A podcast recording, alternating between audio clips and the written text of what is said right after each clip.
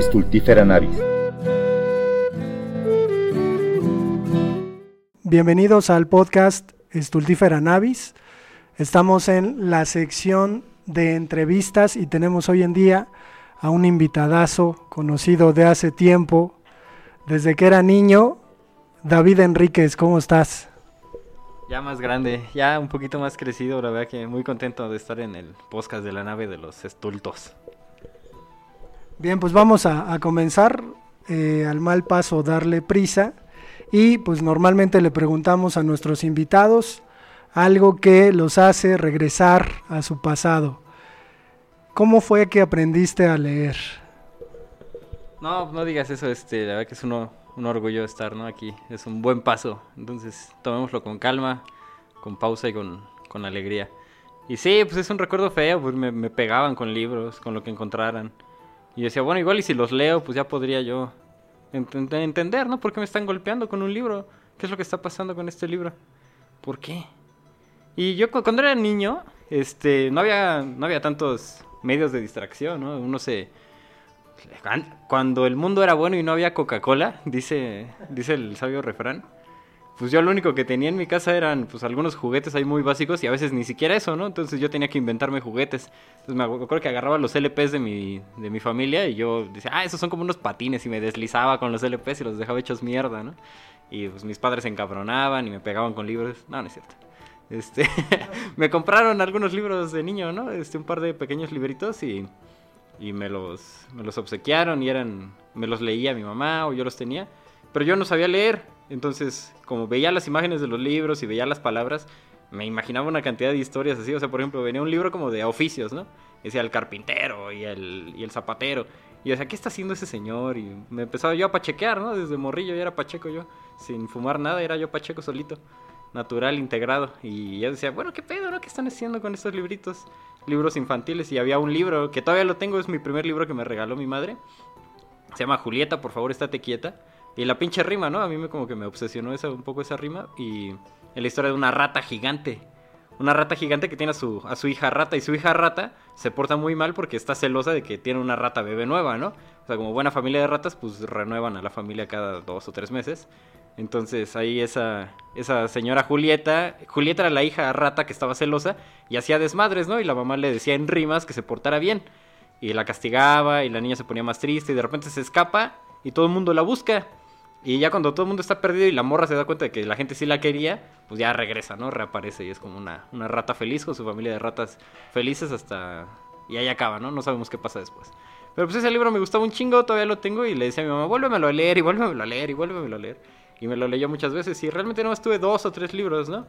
Hasta que llegué a la secundaria y bueno, en la primaria me pidieron leer un libro que era obligatorio en el sexto año de primaria. Me dijeron, bueno, ahora ustedes tienen que leer un libro que ya va a ser un libro de verdad.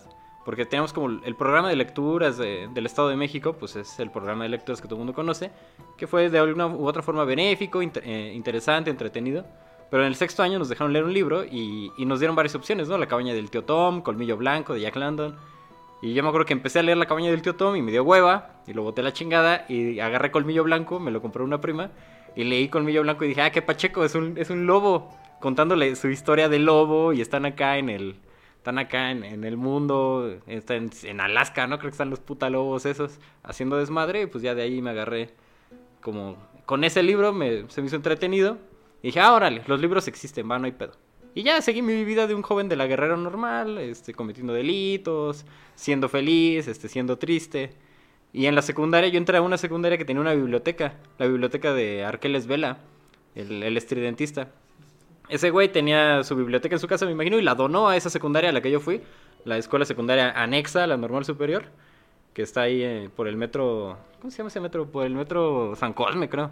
Ahí por el metro San Cosme está esa secundaria y ahí estaba la biblioteca pública y como tienen que aprovecharla y se daban aires de que era la mejor secundaria de México, decían, no, nuestros alumnos leen un libro al mes.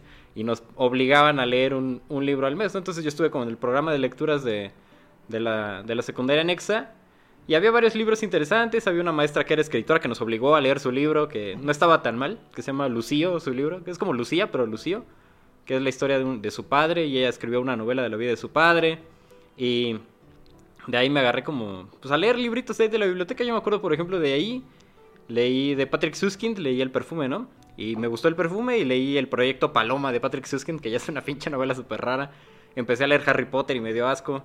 Este, y así había varios libritos ahí que yo grabé. Habría libros de poesía también, los intentaba, pero pues nada, ¿no? Y ahí como que ya se fortaleció. Y en el cuarto año de prepa, o sea, entrando luego, luego a la prepa, nos pusieron un ejercicio de, de redacción. Escriban un cuento, ¿no? Para esta tarea. Y yo escribí mi cuento y a la maestra le gustó y me dijo, deberías entrar a un taller de cuento. Y yo dije, ah, bueno, lo voy a buscar. Y busqué un taller de cuento y ya en el taller de cuento pues ya me di cuenta de que era la literatura en realidad, ¿no? Pero pues así fue como los azares, ¿no? Digamos, el, las causas y los efectos de las cosas me fueron llevando por los, por los libritos hasta que pues dije, bueno, esto es bueno, está bien, tengo que decidir mi futuro, tengo 16 años, tengo que decidir mi futuro. Entonces, pues, ¿por qué no? Voy, a estudiar literatura, dije a los 16 años, ¿no? Sin saber nada de todas las demás carreras que existían, qué implicaba estudiar literatura, nada. Yo dije, voy a estudiar literatura. En el momento que dije, voy a estudiar literatura y alguien dijo que soy bueno escribiendo cuentos, en ese momento, pues yo como que construí mi identidad, ¿no? A partir de lo que esa, esa mujer había dicho y pues ya de ahí, de ahí para el real. Fíjate cómo somos, le dicen hermanos de leche a unos cuates, pero en este caso somos hermanos de de cierta lectura, porque precisamente me tocó leer a Jack London al principio eh, y fue determinante precisamente para que yo tomara el camino de la literatura y de las letras. Porque leía de manera ritual eh, una vez eh, al día una página hasta que lo terminé. Sí, sí, sí. El colmillo blanco pues fue en el 87, 86 ocho años.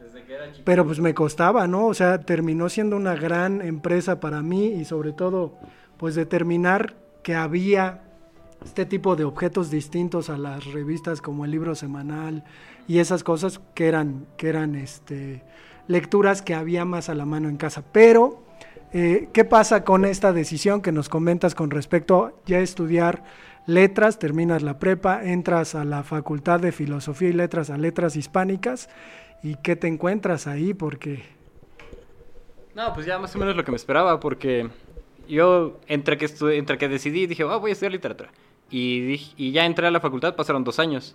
O sea que fueron como en la prepa un año y medio, en la prepa, hasta que entré. Y durante ese tiempo estuve yendo a un taller de creación literaria con H. Pascal.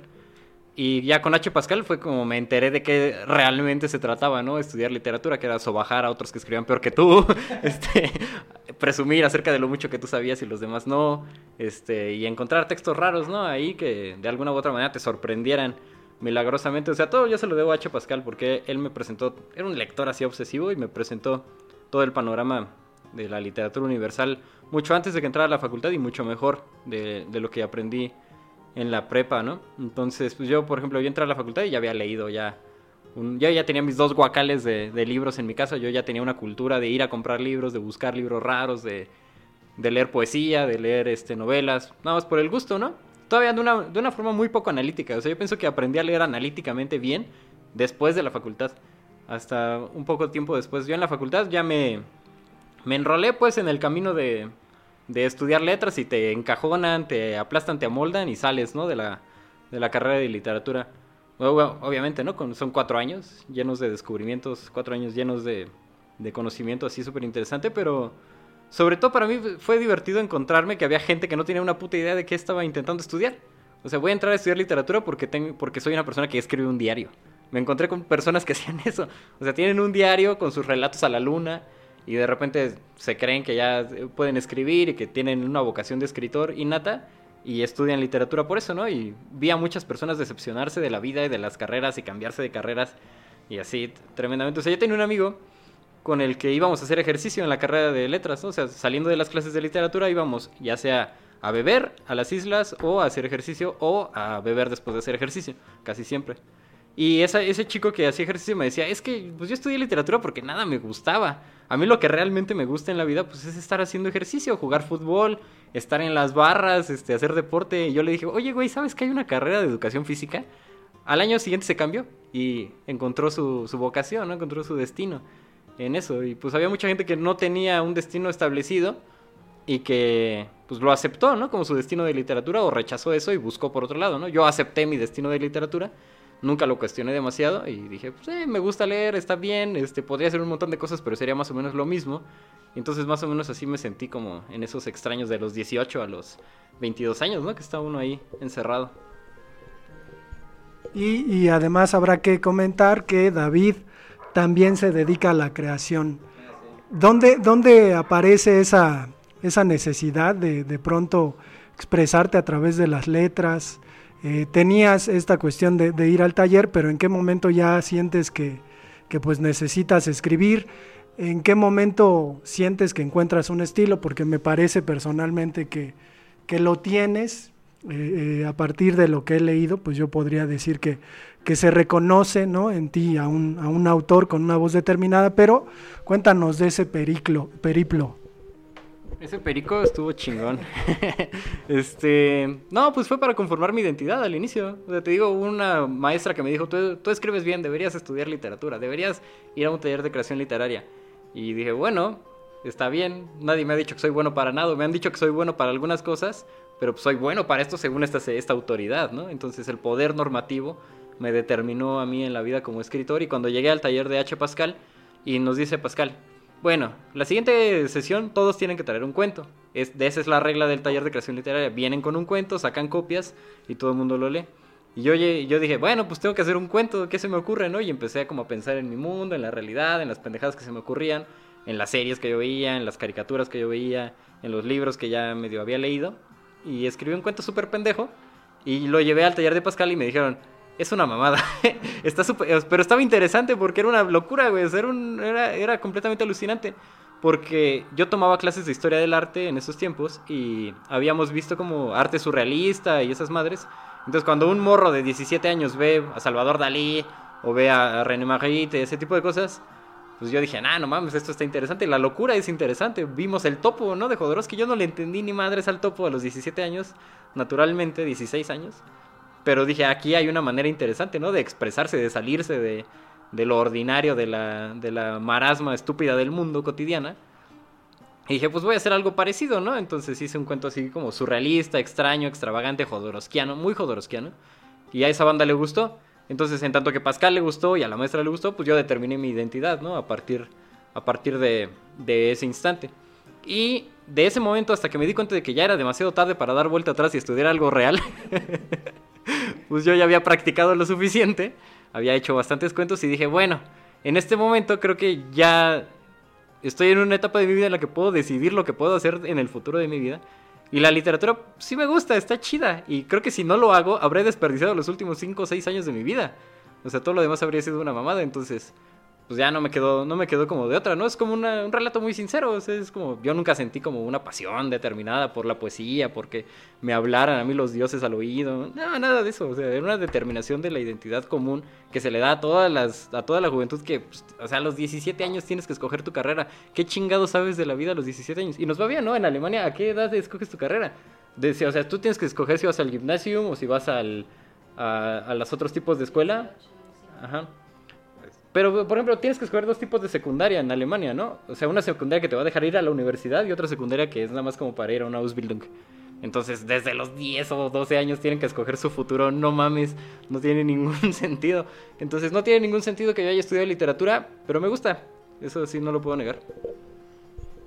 Y, además eres inquieto, ¿no? Entonces, no te quedas solamente en la, en la cuestión de la literatura, sino que vas más allá en la difusión. De repente yo te conocí como un muy novel y joven editor de una revista llamada Migala, que supongo aquel entonces era un proyecto este, prístino, ¿no? Recién nacido. Veía, veía como, como cierta, cierta pasión en esa presentación, ¿no? Delante de un montón de chavitos de 16 años a la hora de tu intervención característica, creo que eso no ha cambiado. Eh, un jale, ¿no? Un jale con la chaviza de plano. No sé cuántas revistas te compraron al final, no sé si fueron muchas o pocas, pero sí recuerdo eh, los comentarios de mis alumnos, ¿no? Eh, después de la presentación, porque además hubo muchas presentaciones, pero me decían, qué chido, ¿no? Y siendo tan chicos casi como nosotros, están haciendo una revista, profe, pues cómo le hace, ¿no? Entonces creo que en ese sentido, eh, pues me, me interesa saber cómo, cómo es que surge mi gala, porque creo que lo preguntaron por ahí con Carlos Vallarta y no contestaron, ¿no? Se fueron hacia otros rumbos más políticos, pero estaría bien que nos contaras cómo surge eh, mi gala y sobre todo qué significa para ti, porque digo, no es la primera vez que, intervienes eh, con mi persona y con algunos alumnos, entonces estaría bien que, que nos contaras sobre este proyecto. Sí, pues yo más o menos agarré mi gala cuando ya estaba hecha. La hizo Eric Ángeles Juárez y que en paz descanse. No, no se murió, pero desapareció de nuestras vidas. Como algunos que conozco, este desapareció de nuestras vidas. Y José Luis Hernández Juárez. Entre ellos dos iban al taller de Pascal. Eh, tienen un año más que yo los dos, un año más. Y, o sea, muy proactivamente estos chavos dijeron, no, pues vamos a hacer nuestra propia vanguardia literaria y nuestro propio taller de literatura. Porque el taller de literatura en el que ellos estaban era como un, ejercicio de poder y de sumisión y de dominación. Entonces dijeron, nosotros podemos replicar este ejercicio de sumisión y dominación hacia otros incrédulos. Sabemos, llevamos tres años en este taller, podemos dar nuestro propio taller, es momento de que seamos nosotros los maestros de literatura. Entonces pusieron los talleres de literatura Migala y el proyecto cultural Migala, que también era como de artes visuales y de diseño. Y en ese taller de literatura conocieron a algunas personas, que unos incrédulos que fueron allá a tomar clases de literatura, y entre todos ellos dijeron, bueno, vamos a hacer nuestra vanguardia literaria. ¿Qué hacemos? Un libro, una revista, vamos a hacer una revista. Y se juntaron los aguinaldos de esos güeyes y hicieron su propia revista, ¿no? Que era una mierda. La primera Migala pues, era así una pinche basura con textos de ellos mismos, donde hacían sus propios dibujos y ponían sus propios reportajes. Y cosas bien o cosas mal, pero pues era un ejercicio ególatra y onanista mutuo de, de poder, ¿no? Era simplemente porque ahora nosotros somos los importantes, ¿no? Somos especiales. Y esos güeyes, en ese ejercicio de especialidad, regresaron al taller de Pascal porque ya se les habían acabado los alumnos de su taller a buscar nuevos reclutas. Y me vieron a mí muy, muy dócil, muy inocente. Me dijeron, oye, David, ¿no te gustaría publicar un cuento en mi gala? Y dije, ah, pues naturalmente. Y les mandé unos poemas y un cuento y lo publicaron. Y dije, ah, qué chido. Y luego me invitaron a un, reestructuraron su consejo editorial porque pues ya todo el mundo se estaba yendo a la verga y a mí me invitaron para conseguir textos de literatura y ese fue como mis, mi primer trabajo de editor, ¿no? O sea, tienes 16, 18 años ya y me dijeron, no, pues entra a mi gala y nos consigues textos de literatura y tú los escoges y los puedes ir publicando, ¿no? Aquí en nosotros. Entonces, es el primer acercamiento que tuve con mi gala como coordinador de la parte de literatura. Y fue un ejercicio súper padre, ¿no? Porque lo primero que hice fue naturalmente replicar los ejercicios de poder y publicarme a mí mismo. Y pensé, ¿no? En ese momento, es que chale, es una oportunidad interesante para que yo vaya y entreviste a otros escritores, para que yo busque otros escritores y porque pues ya estoy harto de mí mismo, voy a poner ahí otra, otras voces, no voy a abrir este espacio, me parece más noble abrir el espacio y pues ahí es, en vez de decir, miren qué gran escritor soy, decir, miren qué gran editor soy, porque nunca deja de ser un pinche ejercicio de poder. A esa edad nunca deja de ser un ejercicio de poder. Entonces nos fuimos a... Entre Carlos Jasso y yo nos, nos pusimos a conseguir escritores de, de, varias partes del mundo, conocimos gente y los empezamos ahí a, a meter a mi gala, ¿no? Y como naturalmente todo se fue al carajo, este, Eric Ángeles Juárez se dijo, yo voy a hacer mi propia revista porque tu revista Migala ya no me gusta, José Luis, esto es un desmadre, tenemos un desmadre con las ventas, no sé, no recuperamos el dinero, este, no estamos llevando a nada, esto no nos está llevando a ningún puto lado, y voy a hacer mi propia revista que es igual que Migala, con las mismas secciones, pero con mis propios amigos. Entonces hice una revista que se llamó Iboga, y José Luis Hernández Juárez se quedó muy triste en la feria del libro cuando estábamos vendiendo migalas, y no había ya colaboradores porque se llevó a todos los colaboradores y tenía una pila de como de dos mil revistas detrás de él para vender, que era el dinero que le había ahorrado, ¿no? Y yo le dije, no te preocupes, José Luis, tú y yo vamos a hacer mi gala. Ahora, yo me voy a encargar de lo que hacía Eric, de conseguir el contenido y de reclutar el equipo, y tú te vas a encargar de todo lo de diseño. me dijo, va chingón.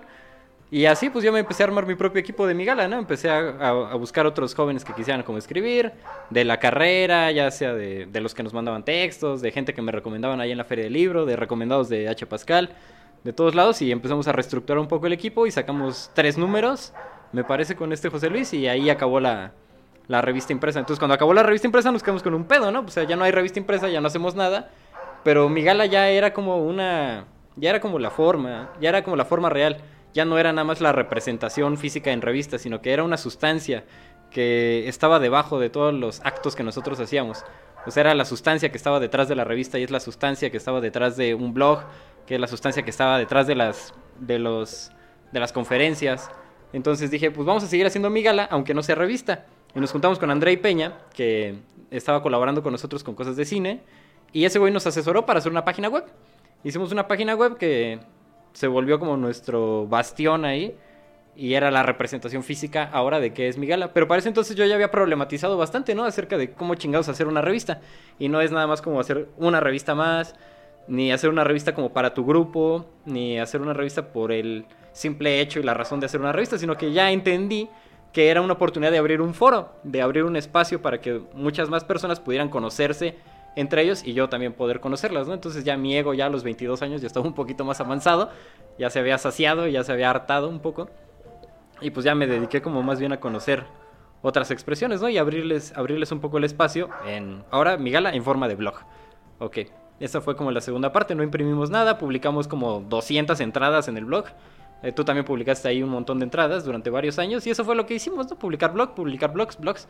Y dentro de ese periodo como de publicación de blogs, este, José Luis se lo despidieron de su trabajo se fue con su liquidación a vivir a Tepoztlán y el güey dijo, mira, me quedan 100 mil pesos que me sirven para vivir un año en Tepoztlán. Si en un año no me vuelvo escritor, todo esto valió, no valió para nada. Y el güey empezó a escribir un chingo, o sea, escribía cinco columnas por semana y las publicaba ahí en mi gala.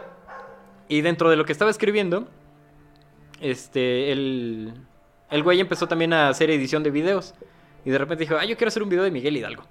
Y por ahí de 2018, el güey sacó un video de Miguel Hidalgo en YouTube y se volvió viral. Y entonces Migala se convirtió en un canal de YouTube. O sea, Migala se manifestó como un canal de YouTube. Se manifestaba a la vez como un blog y se manifestó como un canal de YouTube. Y el canal de YouTube se volvió tan famoso que la banda empezó a pedirle más videos y el güey empezó a hacer más videos que se volvieron más famosos. Y el güey hizo un Patreon, la gente se empezó a suscribir y el güey dejó de hacer, dejó de hacer contenido ya le dio hueva, ya se empezó a procrastinar un chingo. Y dijo, bueno, vamos a hacer podcast ahora. Vamos a hablar de pendejadas como siempre hablamos nosotros. Nos sentamos juntos y hablamos de lo que se nos ocurra. Y empezamos a hacer un podcast de literatura. Y, es, y en ese momento, pues yo seguía con la idea del blog, ¿no? O sea, mi gala consigue textos y publica textos, consigue textos y publica textos.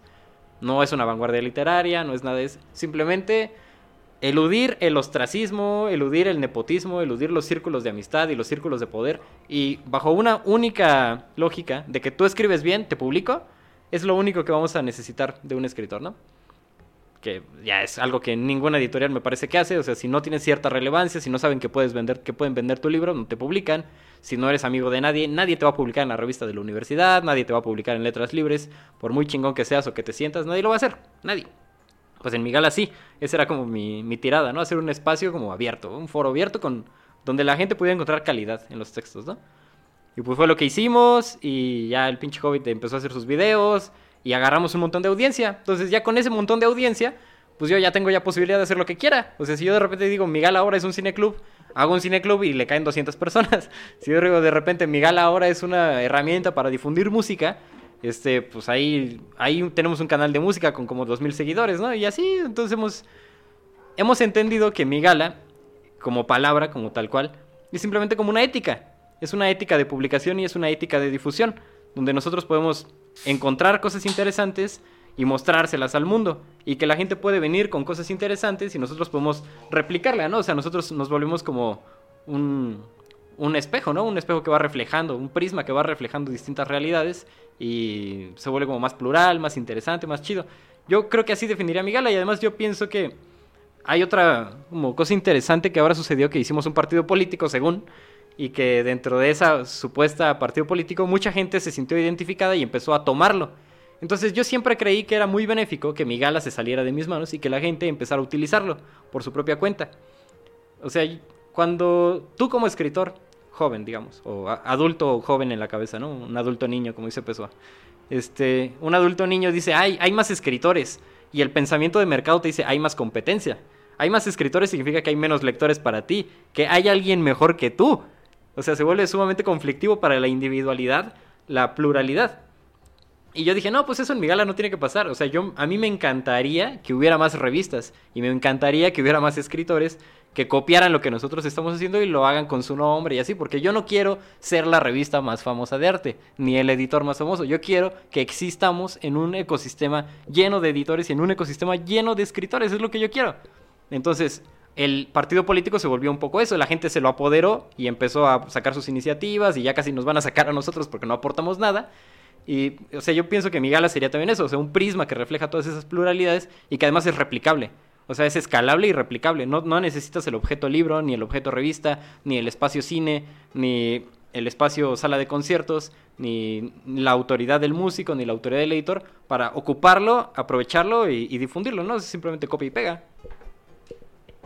Me, me, interesa mucho esta imagen en donde nos relatas eh, un poco de manera bolañana, ¿no? Cómo llegan estos cuates a buscarte, ¿no? A un taller de creación literaria y tú de pronto te, te metes, ¿no? Al movimiento, podríamos decir que, que mi gala, como, como una especie de movimiento camaleónico, pues sortea esa mm, pues maldición, ¿no? Que, que padecen las revistas, que es desaparecer en un momento. No sabemos cuándo, no sabemos este, dónde. Las revistas desaparecen y mi gala pues ha resultado tener otra cara, ¿no? Para poder sobrevivir. Sin embargo, lo que me, me, interesa mucho es esta difusión que haces de la poesía, porque hay un podcast eh, de mi gala en donde te pones a leer poemas, eh, lo, los lees en su idioma original, hablas sobre los autores y hay una labor de difusión muy, muy importante en este sentido. Lo cuento porque particularmente a mí me tocó escuchar a Jordi Soler leyendo a Fernando Pessoa. Y recuerdo que me mandaste por ahí el link del podcast que hiciste de mi gala de Fernando Pessoa. Y me entusiasmó mucho la idea de que pudiera haber alguien que te, que te iba a escuchar por ahí y que de pronto iba a ir a buscar un libro de Pessoa y se iba a dar cuenta de la grandeza de este personaje, ¿no? Al rato hablaremos de él, pero eh, hay, hay, en ti esta concepción de, de influir a, jóvenes que a lo mejor ni van a estudiar literatura, ni les interesa eh, esta, esta idea de que puedan acercarse a la lectura de poesía a través de tus palabras y, y, a lo mejor este ejercicio de poder que todavía ejerces desde, desde la voz? No, el ejercicio de poder ya se acabó. Yo realmente... ¿Por qué empecé a hacer un podcast de poesía? Es una pregunta fácil. Esa sí es fácil. Este, porque a mí me gustan los podcasts de poesía leída. Eh, yo no, no consumo podcast, a pesar de que vivimos un poco de eso también. Este, no, no consumo ningún tipo de podcast de nada. El único que consumía era el de descargacultura.unam .mx. Entonces, en descargacultura.unam.mx tú podías encontrar como una lista de autores y en esa lista de autores, pues de repente tú ponías ahí como ¿qué, qué te gusta? de Arthur Rimbaud. Y de repente había un güey que leía Arthur Rimbaud en francés y lo leía en español y hacía una selección de poemas. Entonces yo los descargaba y me pasaba unas noches súper a toda madre con mis audífonos, escuchando a Arthur Rimbaud en su idioma original, a López Velarde. Pues no sé, hay un chingo de autores ahí en descargacultura.unam que me encantan esas grabaciones. Está la Oda Marina de, de Álvaro Campos. Entonces yo dije, ese producto me gusta, eso está chido. Ojalá que hubiera uno donde leyeran a José Carlos Becerra. Ojalá que hubiera uno donde leyeran a Ricardo Castillo. Ojalá que hubiera uno donde leyeran poemas de Emily Dickinson. Y dije, bueno, pues lo puedo hacer. Tenemos el, tenemos el quórum. Vamos a. Voy a seleccionar algunos poemas y vamos a hacer como una playlist de poemas con el objetivo concreto de que la gente pueda poner una playlist, ponerse sus audífonos y escuchar poemas leídos. Leer poemas es como... Es chido leer poemas, le das un tiempo de lectura, es súper padre, los analizas profundamente, los haces tuyos, los lees y los relees, pero necesitas el libro y necesitas saber quiénes son los poetas buenos y necesitas mamarte un montón de poemas que no son tan buenos. Un podcast de poesía bueno ya está curado, ya hay una curaduría de los poemas chidos, están bien leídos, los lees y si te interesa, los vuelves a leer. Y si te vuelve a interesar, los vuelves a leer. A mí, mucha gente como que me hacía como... A mí me da un montón de risa eso porque me decían, oye, qué buena memoria tienes, te sabes versos, te sabes poemas enteros. Pues, güey, porque los escuchaba una y otra y otra vez. O sea, yo escuché Yadis, si, si je me souviens bien, ma vie était un festin, ou sur tout le cœur, ou tout le vanculen de Arthur Rimbaud, ¿no? Ayer, si mal no recuerdo, mi vida era un festín donde corrían todos los vinos, donde sangraban todos los corazones. Y, o sea, yo lo escuché tantas veces que me lo terminé por aprender como si hubiera estado escuchando Madonna. Para mí era eso, o sea, era otra forma de pasar el tiempo que a mí me gustaba. Entonces ya de ahí me agarré y dije, pues ahora es momento de hacer podcast de poesía para que haya más autores y así. Y pues porque son autores que a mí me gustan y sé que igual y a alguien le pueden, le pueden interesar y ya es nada más eso. O sea, son... De hecho, yo los hago para poderlos escuchar yo. Para que los poemas que a mí me gustan, yo los grabo y los oigo con mi fastidiosa voz, que es súper incómodo tener que escuchar los poemas que a mí me gustan con mi voz. Pero, o sea, ya los grabo y los voy oyendo yo, ¿no? Ahí yo mismo. Y a veces invito gente para que los lea y ya no tener que escuchar mi propia voz. Y que sea como el poeta que a mí me gusta con el poema que yo escogí, leído por alguien más. Y ya así se me, se me parece más fumable de esa, de esa manera, ¿no? Ese es el objetivo del, del podcast de poesía. Yo ya, si la gente no, si la gente le interesa, influye en ellos, este, encuentran una verdad oculta detrás de eso, chido, a toda madre. Yo lo único que intento hacer es un trabajo muy honesto donde hablo de los poetas, los explico porque algunos son muy difíciles, ¿no? Me tocó hacer, me toqué a mí mismo haciendo el primero sueño de Sor Juana. O sea, explícale a un pinche mono, a un güey, a una morra que tiene una mona china ahí de avatar, qué piramidal funesta de la tierra nacida sombra. ¿Qué es eso? O sea, ¿qué piramidal funesta de la tierra nacida sombra? ¿Qué? Entonces yo dije, bueno, voy a leer, ¿no? El primer sueño me encanta, es Sor Juana, es increíble, pinche Juana, te amo, te juro que si vivieras te besaba en la boca. Este, entonces me tocó como explicarlo, ¿no? Entonces también es como una tarea chida para mí. Se volvió ya después, se volvió como una tarea chida para revisitar poemas y poderlos analizar bien. O sea, no es lo mismo como ya leí Primero Sueño cuando era un estudiante de la carrera y ahora lo analizo y ahora lo explico y ahora busco referencias y me enriquezco, ¿no? Con ese poema. Hice, por ejemplo, una versión del mito de Narciso. Leí el mito de Narciso de las Metamorfosis de Ovidio, traducido por Rubén Bonifaz Nuño, en latín, en español. Y pues me tocó leer varios ensayos acerca del mito de Narciso, acerca de la persistencia de la forma, ¿no? Acerca de qué pedo con Ovidio, qué pedo con la escultura, con la cultura romana. Entonces, se vuelve un ejercicio doble para mí, o sea, es tanto los poemas que me gustan los puedo volver a escuchar y los poemas que me gustan los puedo volver a pensar y pensar de una manera en la que lo voy a exponer y se vuelve como más serio, ¿no? Más profesional. Ese es el, el objeto de ser del podcast de poesía. Creo, creo además que es una gran asistencia pedagógica, ¿no? Quienes nos escuchen y den clases, desde luego y voluntaria. Quienes nos escuchen y den clases, pues tienen la oportunidad a lo mejor de asistirse a este lenguaje más ameno, más cercano para, para los jóvenes. Pero, pues vamos a dejar la entrevista hasta aquí. Sí, ya, se acabó el pedo. Te, te agradecemos mucho, David. Esperemos que puedan escuchar el podcast de Migala e internarse a este universo que resulta Migala, conocer obviamente a, a, David Enríquez y al Hobbit por ahí. Y pues muchas gracias David. Nos vemos para el próximo episodio. Nos vemos en media hora. Y sí, pues el asunto es como una subsistencia del pensamiento crítico, ¿no? Detrás de todo esto, o sea, como criticar qué es una revista, criticar qué es un podcast, criticar qué es un escritor, qué es un colectivo literario, qué es un poema. Entonces, como siempre me, me gusta, ¿no? Como esa... Me gusta, me gustaría que mi gala sea visto como eso, ¿no? Como un ejercicio crítico de varias verdades que hay acerca de la belleza de nuestro tiempo, que no mames, lo, lo, único que nos queda es la cultura, lo único que nos queda es la belleza, y si además se institucionaliza, se normaliza y se vuelve como un ejercicio de poder y sumisión, entonces ya no nos va a quedar ni eso, ¿no? Y yo creo que si partimos de una crítica de la belleza, podemos después hacer una crítica de la política, una crítica del individuo, y pues de un chingo de cosas más, ¿no? Que nos van aterrando de la, de la misma manera. Pues ve la oposición de nuestros días.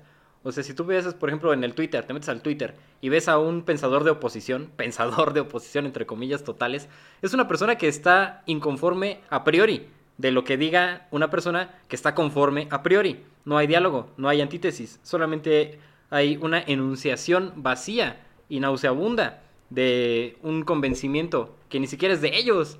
Entonces creo que si partimos como de eso, y es como mi intención al hacer mi gala y al hacer todos estos productos, pues creo que podemos llegar a un terreno un poco más, más llanito. Sale pues por segunda vez. Muchas gracias.